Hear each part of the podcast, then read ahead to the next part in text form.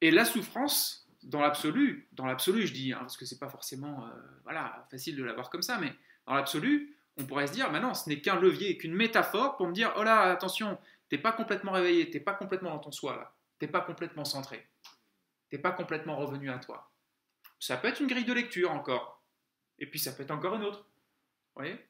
On pourrait dire que la souffrance n'est qu'un éloignement de soi, et que tant que tu n'es pas euh, en plein contact avec toi-même, que tu n'es pas juste bien avec toi-même, la souffrance. Et la souffrance est la preuve de l'éloignement euh, de ton soi au niveau le plus profond. C'est une grille de lecture qu'on pourrait donner dans le zéro mental. Mais moi, je ne vous la donnerai pas. C'est une grille de lecture parmi tant d'autres. Après, si vous voulez l'adopter parce qu'elle vous parle, vous la prenez. Mais c'est une grille de lecture qu'au point de vue du zéro mental, on aurait. En disant, voilà, tout ce qui t'arrive dans la vie, tout est métaphore.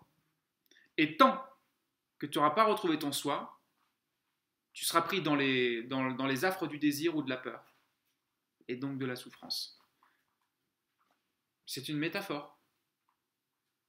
Et qu'au fond, on peut dire, oui, toutes ces métaphores, je les remercie parce que sinon, je resterais dans le rêve de l'oubli de moi-même, de la méconnaissance de moi. Et donc, c'est un effet de levier pour me ramener à moi.